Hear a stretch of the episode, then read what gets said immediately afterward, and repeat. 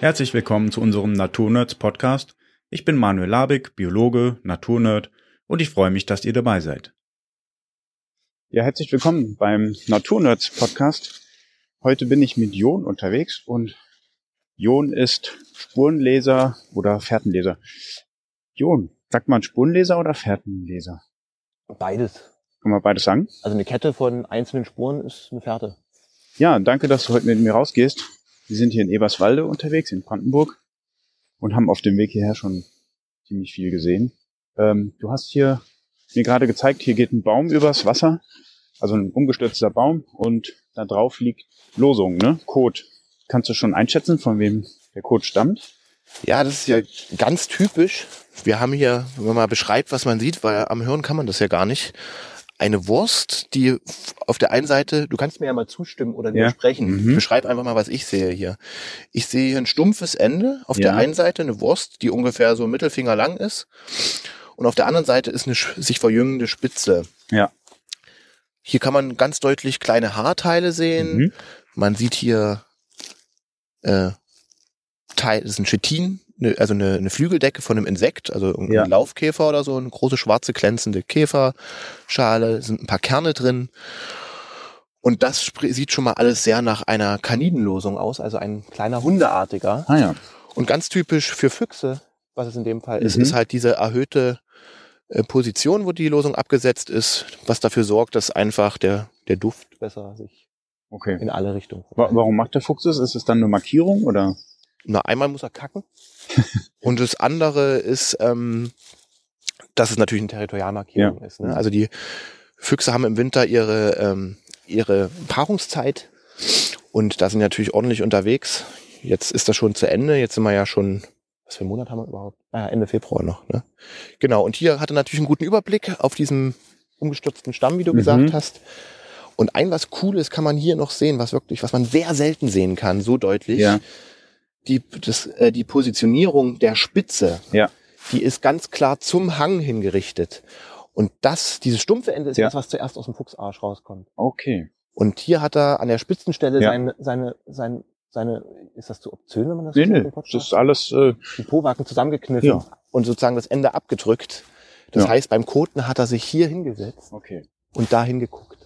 Okay, weil da natürlich das sieht die, man jetzt schon. Weil das die mhm. Gefahrenrichtung ist. Ne? Hier ist ja. die Bahntrasse genau in der Richtung, wo er sich hingeguckt hat. Und hier ist er ja den Stamm lang gekommen. Ja. Ne? Ist ja den Stamm lang gekommen, hat hier wahrscheinlich geguckt und hat hier diese markante Stelle ausgewählt. Ja, spannend. Die, die ich noch viel spannender finde. Deswegen bin ich ja hier stehen geblieben, gar nicht wegen der Losung, aber. Du meinst jetzt die Spur, die jetzt hier so vom, ja. vom Wasser zum, kurz zur Beschreibung, hier ist so eine, wie so eine ganz kleine Landzunge und äh, links und rechts davon ist Wasser, wenn man so will. Genau, und ähm, warum ich hier so gerne stehen bleibe, immer gleich am Anfang der Runde, ist, das ist ein sehr markanter, für dieses Gebiet ein sehr markanter Fischotterwechsel, den man ja jetzt vielleicht an so einem kleinen Lauf gar nicht unbedingt, also ich nicht unbedingt erwartet hätte früher, so, ne? Ja. Also bis der, bis zum Schwärzesee ist es noch ein ganzes Stück hin und dieses kleine Fließ benutzt aber der, der Fischotter, um sich hier in diesem Wald, durch dieses Waldgebiet zu bewegen. Und der geht unter dem Stamm durch. Ja, ja. Ne? Man sieht hier richtig so eine, unter dem Stamm ist das Laub hier so richtig weg, weil er hier immer wieder auftaucht. Ja. Ne? Ja. Und hier geht er immer wieder durch. Ja. Und äh, du hast das hier auf dieser kleinen Landzunge, wie du das genannt hast, ist hier wie so ein kleiner ausgetretener Pfad, vergleichsweise. Mhm. Ja, doch. Und ähm, das, da ist auch kein Laub, genau, weil auf den genau. umherliegenden Stellen, da ist überall äh, liegt das Buchenlaub rum und diese, dieser Wechsel, genau, der ist ziemlich dunkel, hm. weil da eben auch Schlamm dann so mitgenommen wurde. Sieht man schon sehr deutlich, finde ich, ja. Genau. Und ein Fischotter, überall, wo die ihre Ein- und Ausgänge in und aus dem Wasser haben, also hier diese kleine vier Meter Land, die der hier überbrückt. Ja. Damit will er nur diesen Stauraum da umgehen, um sich schnell wieder ins Wasser bewegen zu können. Sind natürlich auch äh, olfaktorisch, also mit Geruch markiert. Und diese Duftmarkierungen sind ja für alle Tiere wie so eine Art leuchtende Reklameschilder. Ne? Mm, okay. Wenn wir mit unseren geschärften Nasen durch die Landschaft gehen, würden wir noch ganz andere Sachen wahrnehmen. Und die nimmt natürlich auch der Fuchs wahr. Und der hat natürlich genau oberhalb von Ach der Fischottermarkierung okay. sein Würstchen abgedeckt. Ah, ja. Was zusätzlich, na, auch der Fischotter nimmt ja das hier, weil das eine gute, leicht erhöhte Stelle ist. Und ja, genau, und dann kackt der Fuchs natürlich da drauf, weil er hier zeigen will, dass er auch am Start ist. Und woran siehst du jetzt, dass das keine Biberspur ist, sondern? Das ist eine gute Frage. Ähm, hier habe ich, deswegen wollte ich hier gucken. Es sind jetzt gerade keine frischen Spuren Ja. drauf. Aber da ich hier schon sehr oft in dem Gebiet Ja. war und äh, dann findet man halt auch die, die Abdrücke Okay. äh, im Schnee. Äh, vorletztes Jahr, wo hier mal Schnee war, hast tatsächlich die Schleifspur vom, vom Fischotterschwanz. Ah, die ja. haben wie so eine Otterrutsche heißt das. Benutzen Cool. die so kleine Hangstellen und dann rutschen die so richtig rein. Und ein Biber macht natürlich ein viel breiteres. Ja. Also bei einem Biber wäre das noch breiter, dieser kleine Pfad, weil er diesen platten Schwanz hat, ne? Den er hinter sich herzieht. Und hast du ihn auch schon gesehen, den, den Fischotter? Ja. Ja, ich habe hier in dem Gebiet, also es hat eine ganze Weile gebraucht, jetzt hat man das so hingeworfen, dieser kleine Übergang, aber ich habe sehr lange gebraucht, bis ich diese Wanderroute vom Schwärze Mhm. Zum Nonnfließtal von dem Fischotter nachvollziehen konnte. Und die folgt eigentlich mehr oder weniger die ganze Zeit diesem Bachlauf. Wow, sehr cool. Aber- Und da habe ich halt mal die äh, Wildkamera auch aufgehängt. Okay, also das machst du auch, ja. Du stellst Mhm. manchmal auch hängst Bildkameras auf und dann kannst du auch im Nachhinein, dann kommst du ein paar Tage später wieder, holst sie ab und schaust sie am Computer an. Genau. Ne? Also entweder kann man einfach mal so ins Blaue rein natürlich mal einfach was gucken oder du hast irgendwie einen Fraßplatz oder so, wo du mal gucken willst, wer da so am Start ist, wenn du die Ja.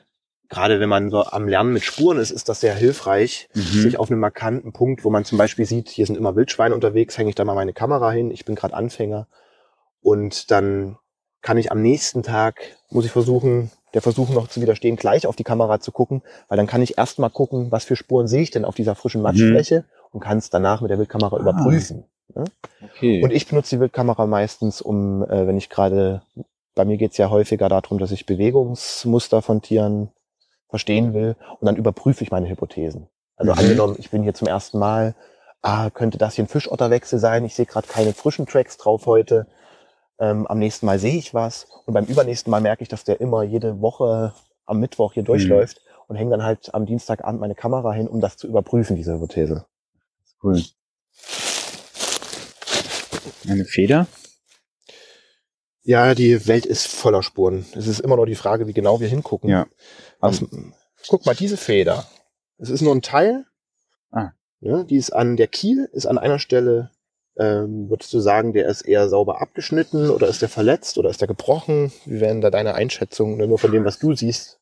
Also genau, für mich sieht nicht so aus, als wäre das eine ganz glatte, durchgehende Kante, sondern eine Seite steht ein bisschen höher als die andere. Also sieht eher so ein bisschen abgebrochen aus oder so. Also die ist jetzt sieht jetzt nicht aus wie mit einem Cuttermesser geschnitten. Ne? Nee, genau. Das ist jetzt so ein Nagezieherzahn Zahn oder so. Und die ist aber deutlich verletzt.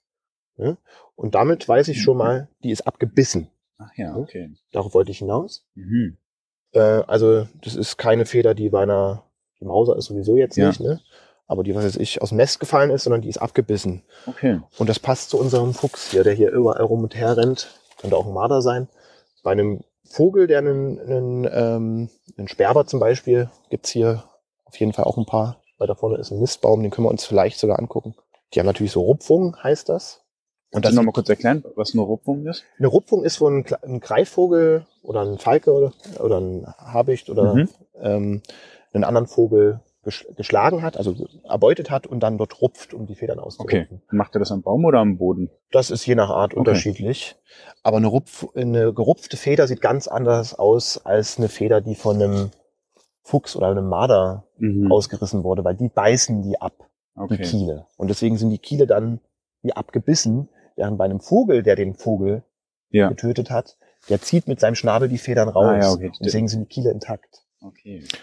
Das kann man hier sofort sehen. Und ich kann sogar sofort auf Anhieb sagen, dass das die Schwanzfeder von einem Schwarzspecht ist. Ach ja. Eine sehr alte, die ist schon alt, der liegt hier schon länger. Woran kannst du das sehen? Das markanteste, um mal, damit wir jetzt nicht nur stundenlang Mhm. über eine Schwarzfeder, Feder, die hier gerade eben an der Fuchskacke runtergeflattert ist, äh, ähm, wenn du die mal in die Hand nimmst, Ja. die ist jetzt hier ein bisschen, also wie breit der Kiel ist, ne? Ja. Ne? Guck mal, wie breit der Kiel und wie stabil. Mhm. Ne, guck mal, also die ist schon sehr alt und deswegen ist die so ein bisschen Ja. gummimäßig. Aber du kannst noch erahnen, dass die mal eine große Stützkraft hatte. Ja. Und äh, die Schwanzfedern von den Spechten sind natürlich, wenn die mit dem Kopf zum Stamm an der, an der, also so ein Schwarzspecht an so einer Buche klebt, mit seinen fetten Ja. Krallen, damit er dort Halt findet. Und die Stützfedern, die stützen ihn nach hinten ab, Oh, okay, das ist übertragen auch die okay. Schläge aufs Holz und deswegen sind die sehr stabil und haben einen hohen Melaningehalt. Also das sind so festigende Stoffe, die auch Mhm. gleichzeitig dunkel machen. Wo du gerade vom Biber gesprochen hast, ne? Ja.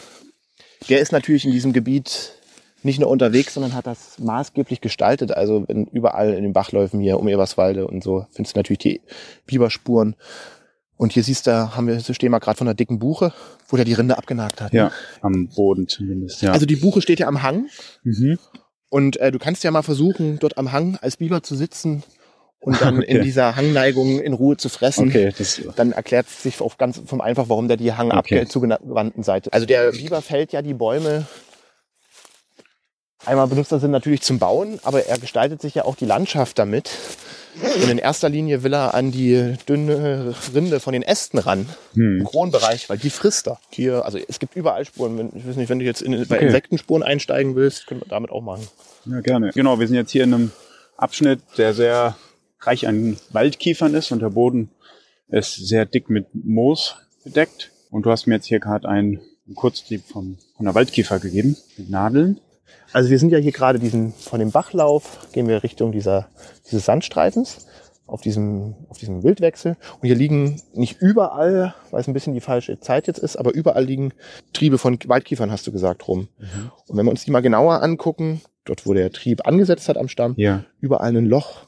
Ah ja. Mhm. Ne? Bei dem hier sieht man es sehr deutlich. Es ist ein Ja. großes Loch, wie, wie als ob jemand einen kleinen feinen Bohrer da reingebohrt hat. Und wenn man noch genauer hinguckt, dann sieht man an der Kante dieses Lochs, Ja. dass da Harz rauskommt Ja. und äh, das so verkrustet ist. Ja. Es liegt halt schon eine Weile da, deswegen ist es jetzt nicht mehr ganz frisch. Mhm. Und das ist eine Fraßspur von einem kleinen Rüsselkäfer, Hm. vom Waldgärtner genau genommen. Das ist ein kleiner Rüsselkäfer, der halt in der Kiefer vorkommt. Und äh, die haben einen sogenannten Reifungsfraß, also wenn die adulten, erwachsenen Käfer sich dann nochmal häuten, bohren die sich in die Triebe ein, reifen dort nochmal zum fertigen Käfer und dann infolgedessen fallen die Triebe runter. Okay. Und wenn das frisch ist, in dem Fall nicht mehr, aber wenn man das frisch ist, kann man mit einem Fingernagel diese Röhre aufmachen und manchmal findet man den Kä Käfer noch da drin. Ach, krass. Hier ist der Käfer weg, aber man sieht zumindest, ich habe so einen Fingernagel gerade Ja. mal aufgebrochen, dass hier wie so ein kleiner Kanal noch Mhm. reingeht in den Trieb. Und der Name Waldgärtner kann man sich dann vielleicht auch ableiten, woher der kommt, weil wenn überall diese Triebspitzen rumliegen, Ja. ist der äh, wie so ein Obstbaumschnitt Okay. sozusagen an der Kiefer. Okay, hier haben wir eben, hier sind ganz viele Löcher im Boden.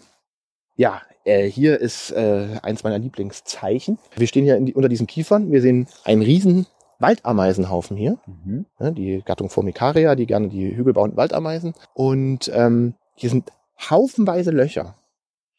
Ja. Hier, also was hat das Tier, was, also es geht um ein Tier, was hier Mhm. kam. Das wollte sich natürlich, war auf Nahrungssuche. Ja. Ne? Und überall diese Trichter, wer, wer fällt denn dir ein, wer auf so eine Nahrungssuche geht, jetzt bei Waldameisen? Ähm, irgendein Erdspecht. Erdspecht, ist ja gleich perfekt, ne? Also alle stehen auf die Larven und so weiter, gerade im Winter. Aber gerade die Spechte, ne? Schwarzspecht auch. Erdspecht meinst du den Grünspecht, ne? Der hat diesen Namen, weil der im Winter gezielt die Ameisenhaufen aufsucht, um die Larven. So ein, Mhm. Wald, äh, so ein Grünspecht hat eine 10 Zentimeter lange Zunge, die er ausrollen kann und der frisst bis zu 2000 Ameisen am Tag. Genau, und wenn du mal genauer hinguckst, siehst du, dass der auf diesen zwei Quadratmetern, die wir gerade überblicken, unterhalb dieses Ameisenhügels sind bestimmt 30, 40 so? Mhm. äh, trichterförmige. Ja. Ja, das ist nämlich der Punkt, wenn man sich das Loch genauer anguckt, sieht es aus wie ein Trichter durch den Okay. Schnabel, ne? Ah, okay. Ne? weil der reingeht und dann hier so rumrührt. Okay. Der, Schnabel. mhm. Und wenn du noch genauer hinguckst, siehst du hier auch was Ach ja. ganz Schönes, nämlich massenhaft Grünspechtlosung. Ach ja. Die sieht aus wie ein weißes äh, Würstchen, Ja. etwa drei, vier Zentimeter groß, in Form eines Js, so ein bisschen, Ach. finde ich immer. Mhm. Und wenn ich das jetzt auf mit so einem weißen Überzug, das ist halt eben dieser säurehaltige Überzug von der Vogellosung, ganz markant. Und äh, ganz offenbar, hier ist, so, sucht er diesen Platz immer wieder Ja. auf. Wenn man, je, je länger man hinguckt, liegt fast neben jedem Loch Ja. irgendwie zwei, drei Losungen. Und eine Losung setzt er ja dort immer ab, wo er sich wiederholt aufhält. Okay. Und wenn ich die jetzt mal, zer kannst du ja mal zerkrümeln Mhm. auf der Hand, auf deiner am besten, ich, was du da drin siehst. Oh ja. Ganz viele kleine äh, Chitinpanzer und kleine Reste von Ameisen. Von Ameisen, weil er hier halt sitzt und die Ameisen frisst. Ne? Und tatsächlich ein Grünspecht ist Ameisen die Hauptnahrung. Ne? Hier geht er halt hin, weil die Waldameisen ganz äh, richtig viel haben. Das ist natürlich eine etwas ältere Losung, weil jetzt Mhm. sind die Ameisen gerade nicht aktiv. Also diese, diese, diese äh, Löcher, die sind noch aus dem letzten Jahr. Aber er hat hier trotzdem gegraben nach äh, Brut. Ja, und deswegen, wenn man hier oben an dem, das ist schon deutlich frischer. Ne? Siehst du, dass das hier noch nicht, Ja. ähm, also dass die Spur frischer ist, das erkenne ich daran, dass das hier noch feucht ist. Ne? Mhm. Also dunkler im Vergleich zur Oberfläche. Und hier waren dann auch noch andere Vögel zugange Okay. die natürlich auch die Ameisen fressen. Hier habe ich eine Buntspechtlosung direkt daneben, der natürlich auch ein bisschen kleiner ist. Ja. Ne? Weil das ist sonst ähnlich aufgebaut wie die vom Grünspecht. Genau. Also Spechte stehen auf Ameisen. Und die Spechte haben auch kein Problem mit der Ameisensäure und mit den äh, Kiefern der Ameisen. Äh, nee, ganz und gar nicht. Also der alle, eigentlich alle Vögel machen oder viele Vögel machen das. Also die Vögel setzen sich teilweise ganz gezielt, gerade wenn es schön sonnig ist, auf die Ameisenhaufen drauf, machen ihre Gefieder breit und pflegen das durch die Ameisensäure der Ameisen. Und der Grünspecht, der ja, hat man ja gerade ein richtiger Ameisenspezialist ist, der macht das ganz gezielt und hat so viel von der Ameisensäure in seinem Gefieder zur Gefiederpflege, dass selbst die, die Baumhöhle, wo er drin wohnt, das Spechtloch sozusagen, Ja. was er sich selbst geschaffen hat, richtig nach Ameisensäure riecht. krass. Und das, daran kann man unter anderem auch, abgesehen von der Position, dem Habitat und der Größe des Lochs, auch erkennen, dass es zum Beispiel ein, ein äh, Spechtloch von einem Grünspecht ist und nicht von einem Schwarzspecht. Okay. Weil das ganz intensiv, also das Kreis rund, so sieben Zentimeter Mhm. groß im Durchmesser etwa. Und wenn du da mal deinen, deinen Rüssel reinhängst, also Ja. de, dein Nasenrüssel, genau, riecht das ganz intensiv nach Ameisensäure. Das wird auch als Einämsen bezeichnet. Okay, das heißt, bei der Spuren- und Zeichensuche äh, ist nicht nur der Sehsinn wichtig, sondern auch äh, die Nase. Absolut, ja, alle Sinne. Tastsinn, Spürsinn, alles. Genau, ist ganz wichtig. Was spielt der Untergrund für eine Rolle bei der Spurensuche? Also es gibt natürlich Untergründe, die, sage ich mal, einen Pfoten- oder Hufabdruck besser abbilden oder detailreicher abbilden als, als andere. Ne? Also ein Mhm. weicher Tonboden könnte euch ja wie mit einem Stempel, den man da reinmacht mit seinem, mit seinem Fuß, nimmt natürlich die Details besser auf als ein trockener Kiefernadelwaldboden. Ja. Äh, Und je nach Erfahrung kannst du aber natürlich trotzdem auf jedem Substrat äh, irgendwas erkennen irgendwann. Das liegt dann bei dir, wie viel Zeit du da reingibst und äh, wie bereit du bist, wirklich ganz genau hinzuschauen. Mhm. Aber natürlich, wenn man jetzt, äh, sage ich mal, gezielt äh, Abdrücke angucken möchte, ist nach einem Regen natürlich besser, als wenn es gerade seit einer, seit einer Woche nur Sonnenschein gegeben hat, weil der Boden dann einfach weicher ist. Ne? Mhm. Oh. Wo wir gerade beim Riechen sind, Mhm. hast du das gerochen? Ja. Wir normal da langlaufen, du bleibst einfach mal stehen, wo du was riechst. Ja, ganz Hier. deutlich. Ne? Mhm. Wir sind genau gerade aus dem Wald rausgetreten, auf diese Feuerschneise drauf, also so eine Heidelandschaft auf, einem, auf einer Sandfläche, hier an der Bahntrasse. Und genau an dem Habitatübergang sozusagen Ja. ist eine ganz deutliche Duftmarkierung Mhm. von einem Fuchs. Fuchs, okay. Ja, es hat irgendwie auch Hm, ja, ziemlich intensiv gerochen. Ne? leicht beißend und äh, also das ist auf jeden Fall eine Rüde. Okay, das heißt, der kann, es kann nicht so lange her sein, dass er hier war, oder? Oder kann das schon auch die Duftspur sich länger halten? Das hängt ein bisschen davon ab. äh, Also einmal bei warmem Wetter geht, wird die natürlich schneller, löst sie Ja. schneller auf, als äh, wenn es jetzt ganz kalt ist. Das hängt drauf an, was letztens für dich bedeutet. Also ich würde sagen, die ist vom Morgen. Ja. Ah ja, okay. Ja, also wenige Mhm. Stunden alt, ja. Ja. Also hier habe ich gerade schon große Kanidenspuren gesehen. Hier habe ich eine Menschenspur. Mhm. Sieht nach einem Schuhabdruck aus. Ähm, ist das eigentlich auch ein Thema? Also Menschenspuren zu tracken? Gibt es auch irgendwie, weiß nicht, vielleicht in der Kriminalistik oder wenn man irgendwie Vermisste Mhm. sucht oder so, werden da auch Menschen engagiert, die dann Spuren suchen? Ja. Spurenlesen ist erstmal für mich auch eine, eine Geisteszustand. Äh, also beobachten, äh, meine Umgebung anschauen und dann ist es, geht's halt auch viel um Mustererkennung. Und es ist Mhm. jetzt erstmal egal, ob ich das Muster auf eine Tierspur anwende oder die Störung zu einem Menschen zuordne und der dann hinterherlaufe. Und natürlich gibt's einzelne Sp- Spezialisten, die auch äh, Menschenspuren nachgehen können. Also das war jetzt, also da kommt, also bei Menschenspuren geht's viel auch, wenn man jetzt die aufspüren möchte, sozusagen um ähm, Alterungsprozesse. Ne? Hier auf diesem Sandboden konnte man jetzt bei dem Abdruck ganz gut sehen, dass der jetzt schon ein paar Tage alt ist, der war schon überregnet, der Mhm. war schon Verwitterungsprozesse. Als wenn wir jetzt hier mit dem Ja. Fuß, habe ich natürlich ganz scharfe Kanten und so Mhm. weiter. Ne? Aber auf jeden Fall spielt das eine Rolle. Guck mal hier zum Beispiel. Hier haben wir ganz, so ganz scharfe Abdrücke, ne? Also so ganz scharf gezeichnet. Wie so Vs oder so Us. Mhm. Ja, hier haben wir kleine Abdrücke von einer Schalenbildart, also einem Paarhufer. Von der Größe kommt man schon relativ schnell dass es kein, dazu, dass es kein fettes Schwein ist und kein Hirsch, aber man muss immer vorsichtig sein, dass man nicht voreilig ist. Ich, die Schweine können bei, Wildschweine können bei uns äh, das ganze Jahr über Frischlinge kriegen. Hm. Hier, Manu, da muss ich dich mal nach unten bitten, dann Ja. siehst du die Details viel besser. Mhm. Also wir haben hier eine, eine Kette von Spuren, du hast Ja. es schon schön gesagt, die sind sehr scharfkantig. Also wir haben hier Hufe, Hufabdrücke, Mhm. ne? die richtig, die auch sehr frisch sind, mal nebenbei bemerkt. Ne? Okay. Guckt mal, wie diese, diese Kanten entstehen natürlich einmal durch diese Hufe, aber dass die so deutlich sind, Ja. guck mal, wie dunkel die in diesem Ja. hellen Sandboden abgesetzt sind. Du kannst mal mit dem Finger hier so reingehen. Hier, ne? Guck mal hier, wie ich mit dem Daumen Ja. gerade habe ich in den Sand reingestochen Mhm. und da habe ich eine scharfe äh, Fläche, die dunkel ist, erzeugt und einen kleinen Auswurf, Ja. der dieselbe Farbe hat wie der, dieser Unterboden. Und genau dasselbe sehen wir hier auch bei diesem Schalenabdruck. Auswurf, der hier gerade nach vorne ist. Siehst du das? Ja. Diese beiden Erdklümpchen vor den Schalen. Mhm. Und der ist ganz frisch. Das kann sein, dass die, das ist ein Reh, Ja. zwei, um genau zu sein, dass die gerade kurz vor uns hier durchgelaufen sind. Ach ja. Und kannst du erkennen, ob die sich schnell bewegt haben oder? Ah, ist auch eine schöne Frage, ja. Äh, relativ entspannt.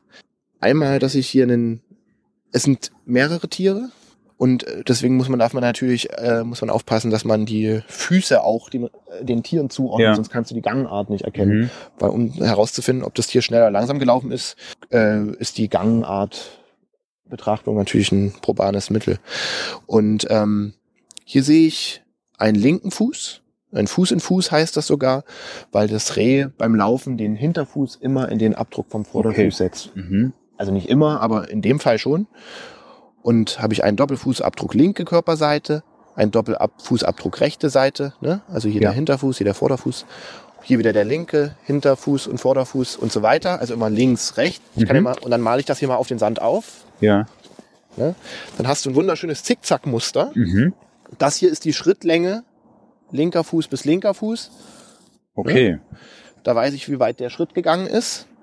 Und das ist hier die Schrittlänge vom rechten Fuß zum rechten Fuß. Ja. Ne? Könnte ich jetzt messen. Das lassen wir mal weg, weil das kann man jetzt eh nicht sehen. Und die Breite der Spur. Ja. Und an diesem Zusammenhang der Schrittlänge und der Spurbreite sehe ich auf den ersten Blick, das ist ein, ein Schritt. Ne? Entspannt. Äh, nicht ganz, also nicht ganz langsam. Also das Ja. hat hier nicht gefressen auf dem Sand. Wollte schon diese Gefahrenfläche natürlich überqueren Mhm. aber ist relativ routinemäßig auf einer Routineroute hier entspannt, zielstrebig rübergelaufen, ohne jetzt aufgescheucht worden Mhm. zu sein. Also wenn das jetzt äh, kurz vor uns hier langgelaufen ist, hat es jetzt nicht panisch auf uns reagiert. Ne? Und wo läuft's hin? Auf die Freifläche, wo gleichzeitig Futter ist, Ja. ne? da und Deckung durch die durch die Kiefern, die ringsrum stehen. Ja. Und hier zum Beispiel ist wieder, wir haben ja, ich habe ja gerade gesagt, man kann an der Gangart erkennen, dass es eine Routineroute ist, Ja. weil es so entspannt hier Ja. langläuft. Hier sehen wir auch Spuren, Schalenwildabdrücke Mhm. von Rehen in einer anderen Gangart. Ja. Ne? Hier sind die, die Schalen gespreizt und weiter auseinander, das sind Spurgruppen. Äh, das ist von einem Galopp.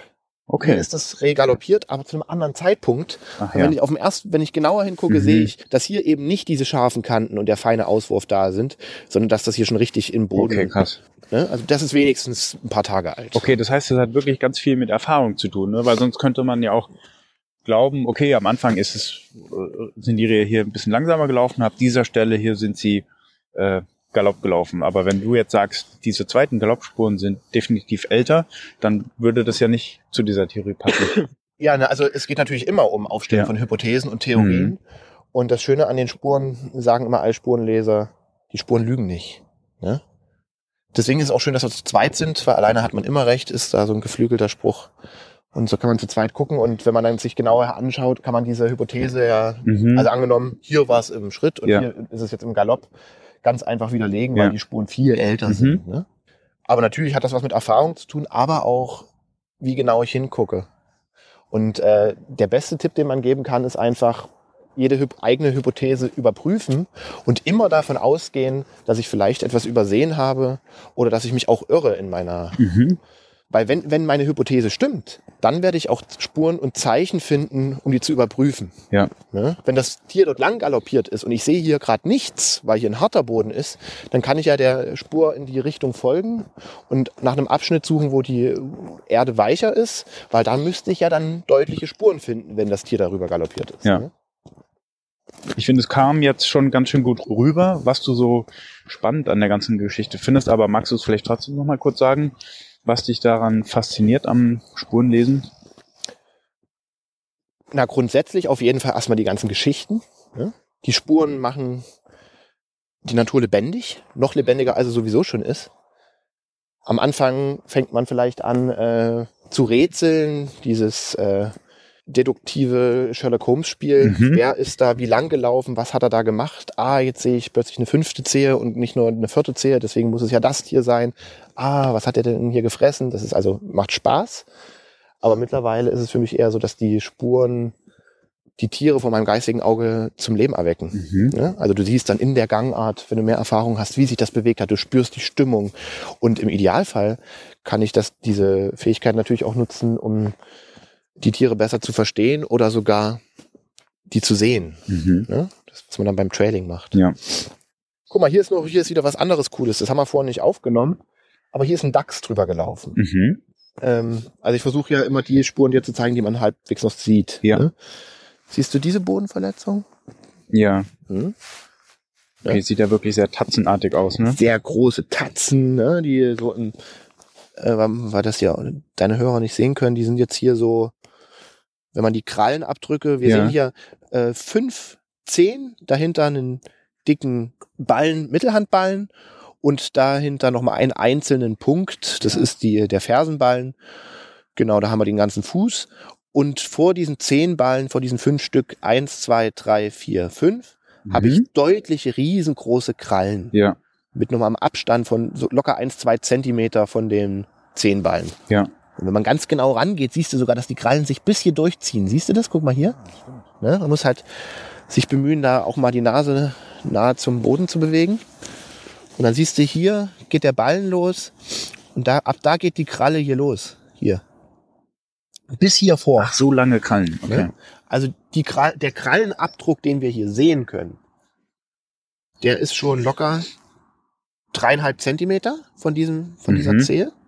Und die ist ja gebogen. Das ist ja eine Grabkralle. Ja. Ne? Und daran, an dieser Länge der, der Krallen, weiß ich schon Beispiel schon sofort, dass das hier der Vorderfuß sein muss. Okay.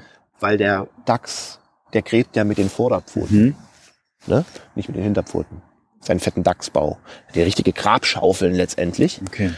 Und auch dieser, dieser Fersenballen, dieser Punkt hinter dem Mittelhandballen ist markant. Der wird abgedrückt, wenn der Dachs entweder sehr schnell unterwegs ist oder wenn es ein sehr weicher Boden mhm. ist wie es dieser Sandboden war, als der Dachs hier lang gelaufen ist. Aber die Spur, die ist auch schon ein paar Tage alt. Die ist nicht so frisch, wie die wir okay. vorhin gefunden mhm. haben. Ja? Das sind die Ränder ausgewaschen. Hier siehst du überall im Sand diese, dieses Poröse von dem letzten Regen. Und der Regen ist auch auf die Spur gefallen. Deswegen sind diese Ränder abgewaschen. Okay. Und dann könntest du sozusagen mit deinem Wetter Wetterfrosch-App nachgucken, wann hat es das letzte Mal geregnet. Ah, okay. Und dann hast du auch einen Hinweis, wie alt diese Spur ist. Krass, okay. Also nur mal so als Frage, da siehst du, was alles noch mit dazukommt. Ne? Ja. Aber letzte Nacht hat es nicht geregnet, deswegen weiß ich allein deswegen schon, okay. letzte Nacht ist der Dachs hier nicht lang gelaufen. Okay.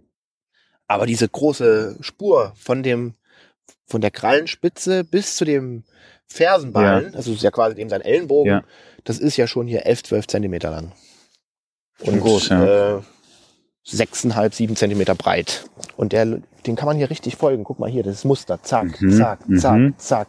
Hier ist ein Abdruck. Und ähm, Mustererkennung, ne? Wenn du dir jetzt deinen Blick mal nur auf diese Krallenabdrücke, ja. die sehr deutlich sind in der Störung, ne? Ich kann jetzt, brauche jetzt, wenn der jetzt hier auf die Heidefläche läuft, da brauche ich nicht mehr nach einem einzelnen Zehenabdruck suchen. Ja. Ich versuche mir dieses Muster, wie der läuft. Ich okay. versuche zu gucken, wo der lang ist. Mhm. Überprüfe, bevor der auf die Heidefläche tritt, läuft er am Rand lang oder rein. Guck in der Heidefläche nach einem Wechsel. Mhm. Ein Dachs bewegt sich nah am Boden. Ne? Und wenn die Spur jetzt ganz frisch wäre, müsste der ja auch vielleicht abgeknickten Ast haben. Und wenn ich jetzt hier nur auf diese Krallen Fächer, sage ich mal, Ja. diese fünf deutlichen oder vier deutlichen Krallen von den Grabklauen des Vorderfußes gucke, dann sehe ich die doch recht markant, finde ich, hier auf diesem Sandboden. Da ist Ja, diese, ja. diese kannst dein ganzes Leben damit äh, verbringen und trotzdem wird man wahrscheinlich nur einen kleinen Teil des Buches gelesen haben. Und also diese Landschaft, die ist eigentlich auch ganz interessant. Also abgesehen von den tollen Tierspuren. Ähm, vorletztes Jahr hatte ich hier zum Beispiel eine Sichtung von einem Wiederhopfpärchen. Ach ja. Ja, war ja letztes Jahr Vogel des Jahres. Und hier habe ich zum ersten Mal, seitdem ich hier nach Brandenburg gezogen bin, wirklich äh, Wiederhopfpärchen beobachten können. Die haben auch äh, in den Kiefern überall so Nistkästen aufgehangen. Ich nehme an, dass das, oder vielleicht ist es unter anderem für die Wiederhopfe, es wäre auf jeden Fall sinnhaft. Ja. Weil der sitzt am Boden, braucht diese Heideflächen mit seinem krummen, fast schon Limikolenschnabel, stochert er nach Insekten, aber der brütet in alten Baumhöhlen. Das ist sozusagen ganz wichtig für den sein Ökosystem und Mhm. sein Habitat, dass du alte Baumhöhlen hast, die er natürlich nicht selber anlegen kann. Der hat ja keinen Spechtschnabel. Also braucht dann jemanden, der die für ihn anlegt. Und dort, wo man nicht mehr solche alten Baumstrukturen haben, kann man den eventuell mit einem Nistkasten unterstützen. Mhm. Hier, guck mal. Aber das, vielleicht findet man noch was Schöneres, wenn wir dem hinterherlaufen. Ja. Hier ist noch mal was. Obwohl, das, das, ja gut, ich glaube, das ist gut genug, weil du hast ja eh kein Bild. Sieht ein bisschen nach Hund Hund, aus. Ne? Du wolltest ja gerne mal was äh, zur Hund-Wolf-Unterscheidung sehen. Ne? Genau. Und du hast vollkommen recht, das hier ist wahrscheinlich, sehr wahrscheinlich ein großer Hund. Ja. Von der Größe der Spur, die ist hier über 10 Zentimeter lang Mhm. und über 8 Zentimeter breit. Diese, wenn man jetzt nur dieses einzelne Trittsiegel betrachtet, das würde auch auf einen Wölflein passen. Ja, also die haben ja auch einen Geschlechtsdimorphismus, die Weibchen sind kleiner als die Männchen. Ähm, aber hier grundsätzlich ist, sieht, äh, ist die, von der Fußmorphologie ist das Ja. natürlich ähnlich. Ne? Also wir haben zwei Ballen nach vorne gerichtet mit Krallen und zwei Krallen auf der, äh, zwei Ballen auf Mhm. der Seite. Und was ganz markant ist für alle Hundeartigen, also die Kaniden, ist das sogenannte Kanidenkreuz. Das ist hier in der Mitte zwischen diesen ganzen Zähnen dieser Ja. pyramidale Bereich, der Mhm. nach oben geht. Und wenn es eine frische Spur ist, kann man sich hier so ein Kreuz vorstellen. Und sobald du dieses Kreuz, kannst du das erkennen? Ja. Das ist ja schon verwittert, die Spur. Aber wenn es frisch ist, sieht man das sehr deutlich. Bei einem, äh, wenn du dieses Kreuz siehst, weißt du sofort Hundeartiger. Okay. Wenn das deutlich ist. Mhm. Okay, das heißt, man kann sagen Hundeartiger, aber ich meine, Hund und Wolf sind ja so nah miteinander verwandt. Kann man an einer einzelnen Spur erkennen, ob es ein Hund war oder ein Wolf? Ich kann es nicht. Äh, also es ist sehr schwierig. Ähm, du brauchst auf jeden Fall immer ähm, mehrere Spuren. Es gibt natürlich fußmorphologische Details, die mehr für Hund oder mehr für Wolf sprechen. Ja. Ne? Also die, die Stellung und Form der Krallen, wie die Zehen, sind die eher umschließend oder nach außen gestellt. Das kommt alles, kann man alles mit zusätzlich dazu nehmen. Mhm. Aber wichtiger ist eigentlich die Gangart und wie hat sich das Tier im Gelände bewegt. Okay. Weil ein domestizierter Wolf, also AK-Hund, bewegt sich natürlich ganz anders im Gelände, suchend und Ja. mehr ändernd und macht den Kopf zurück zum Herrchen. Dann Ja. habe ich vielleicht noch Menschenspuren daneben. Ja. Und ein, äh, ein Wolf ist ja ein, der, der optimierte Superjäger, der sich energiesparend fortbewegt. Der wird nichts grundlos tun. Ne? Okay. Warum sollte der hier an so einer Freifläche, Mhm. wo er gut exponiert ist, wo alles voll mit, Ja. äh, hier fahren Züge vorbei, hier sind die Autofahrspuren, hier sind die Hochsitze. Hier würde der nicht mehr ändern, sich sichtbar über die Sandfläche bewegen, sondern würde zielstrebig Okay. Bewegen. Genau, also eine sehr zielstrebige äh, Routenwahl ist Mhm. für einen Wolf zum Beispiel typisch. Und dann lauf, laufen die ihre, auch wie sie die Füße ineinander setzen bei diesem Trab zum Beispiel, der die bevorzugt Gangart ist, wenn die sich lange bewegen. Also Fuß in Fußtrab ist halt energiesparend, besonders im Schnee. Mhm. Und in einem Wolfsrudel laufen die Tiere auch alle hintereinander. Guck mal, hier ist so ein, wieder so ein Krallenfächer. Ja, stimmt. Ah, und jetzt sehe ich jetzt auch hier, hier sind Ah, Ballen ne? und hier vier Zehenabdrücke. Zack, und jetzt machen wir die Nase nach oben im Spurenverlauf. Bleib mal hier, genau. Und guck mal nur auf diesen Krallenfächer. Ja. Ne? Hier ist die, der Rückweg vom Dachs. Ah, okay. Ne? Und das meine ich mit Mustererkennung. Wenn du ganz oft dich mit Dachsen beschäftigt hast und die Füße gemalt hast und dir die Fußmorphologie angeguckt Mhm. hast, die Unterscheidung rechts, links, Vorder-, Hinterfuß und viele Spuren draußen gesehen hast und wie der sich bewegt, dann sehe ich Krallenfächer nach links, guck mal hin und sehe hier diese Spur. Okay. Wie gemalt kommt die hier raus, Mhm. zack, am, am Waldrand lang. Ja. Cool, super, super spannend, ja. Ja. Ah, hier haben wir noch was anderes. Komm mal, komm Ah, mal ja. hier lang. Oh ja, hier, guck mal. Aha. Ja, hier, das ist auch nochmal schön. Ein großes Huftier. Oh ja. Mhm. Das sind echt große Abdrücke. Mhm. Äh, mehrere.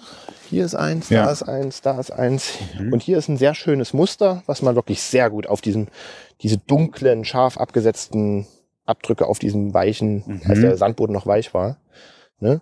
Links, rechts, links, rechts, links, rechts. Kannst du es sehen? Ja. Also ein Zickzackmuster. Hier auch. Hier auch. Überall. Hier sieht man es ganz deutlich. Ja. Die beiden Schalen vom Huf und dann die beiden Klauen. Mhm. Also ist es Wildschwein. ein Wildschwein. Toll. Also da gibt's natürlich noch tausende andere Details, auf die man gucken kann, woran man auch erkennen kann, dass es ein Wildschwein ist. Aber das ist jetzt, sage ich mal, das Mhm. markanteste. Ne? Wenn ich die Afterclown sehe und die sind breiter als die, dann kann es bei uns noch das Wildschwein sein. Cool. Und hier kein kleines. Ne? Wenn ich mir hier die Schalenlänge angucke, Ja. also von dem Huf sozusagen Ja. ohne die Afterclown, also pff, ich habe jetzt hier kein Lineal, aber mein äh, Mittelfinger ist 9,3 Zentimeter lang bis hier zum Handansatz und äh, das ist ungefähr die Länge von Ja. der Schale, ne? Mhm. Und das ist dann schon echt. Der Abdruck hier ist auch ziemlich tief. Also sieht doch aus, als wäre das Tier sch recht schwer gewesen, oder? Ja. Also sobald ich dieses deutliche Zickzackmuster habe, ist es kein Galopp mehr, weil bei einem Galopp habe ich eine Flugphase, ne, wo, wo das Tier budum, budum, budum, wenn du das verdeutlichen würdest. Und bei einem Schritt oder Trab habe ich immer dieses Dam, Dam, Dam, Dam, Dam, Okay. Dam, Dam. Ne? Trab ist ein bisschen schneller, Mhm. aber alle vier Füße sind auf dem Boden. 25, 26 Zentimeter, also das ist schon ein Trab, aber kein superschneller. Und das mit, also das ist ein massiges Tier. Ne? Ja. Wenn du das hier mal modellierst, Mhm. und dann hier noch der Bauch. Ist ein bisschen schneller gelaufen als ganz entspannt. Deswegen, aber das wird hier so ein, so ein Schwein sein. 50, 60 Kilo oder so, ne? Zack, hier wieder Kanidenkreuz. Mhm. Ne? Ganz verwitterte Spur, stumpfe Krallen nach vorne. Zack, zack, zack, zack. Der, der Mittelhandballen und die Krallenabdrücke. Aber das hier ist Hund. Ne? Dieses Hin und Mhm. Her. Hier sind auch die Menschenspuren daneben, neben der Fahrspur. Mhm. Aber hier hinten in dem Gebiet habe ich auch schon mal einen Wolf gesehen. Wann? Äh, in dem ersten Jahr, wo ich hergekommen bin, das war ja vor zwei Jahren, ja vor drei Jahren. Geil. Wann war, was für eine Uhrzeit und so eine Jahreszeit? Nachts, ja. Saß ich äh, weiter hinten am, möchte ich jetzt nicht sagen, wo. Konnte, habe ich dann mir die Spuren auch angeguckt am nächsten Tag und es war Geil. ein Einzeltier und Hast du durchziehen. mir mit dem Fernglas dann angeguckt, oder? Nee, ich, es war, also das war zufällig. Ich bin da nicht gezielt hin. Das war eine Zufallssichtung. Ja, das Schönste ist, du kannst dich halt einfach, wenn man ehrlich zu sich selber ist, kann man sich auch selbst überprüfen. Und äh, was ich so schön finde bei den Spurenlesen, Lesern, da bei den meisten, vor allem die bei den Guten, findet man, man findet viele gute Menschen, die äh, voneinander lernen wollen Mhm. und die halt die Leidenschaft für die Natur teilen. Und das ist eigentlich unerheblich, ob äh, wie lange man das schon macht, wenn man da zusammenkommt, lernt man immer so viel voneinander, weil jeder irgendwas weiß, was der andere nicht weiß. Ja. Mhm. Es gibt so viele Sachen. Ne? Also wir haben ja jetzt nur im Vorbeigehen mehr oder Ja. weniger ein paar Sachen aufgepickt. Ne? Ich wir haben ja jetzt gar nicht gesucht. Ja. Und das hatten wir jetzt alles. Wir hatten Schwarzspecht, wir hatten Fuchs, wir hatten äh, Fischotter, Dachs. Wildschwein, Dachs, diverse Dachse, Schwarzspecht, Grünspecht, Buntspecht mit diesen tollen Trichtern an den Ameisen, mit der Losung. Äh, wir hatten hier, halt, hier überall liegen die Waldgärtnerspuren rum. Äh, also, ne, und jetzt noch viel, viel mehr. Ja, vielen Dank dir, Jon, Ja, für, für diese Einführung. Ist auf jeden Fall super spannend und hat echt was von Detektivarbeit, finde ich. Gerne.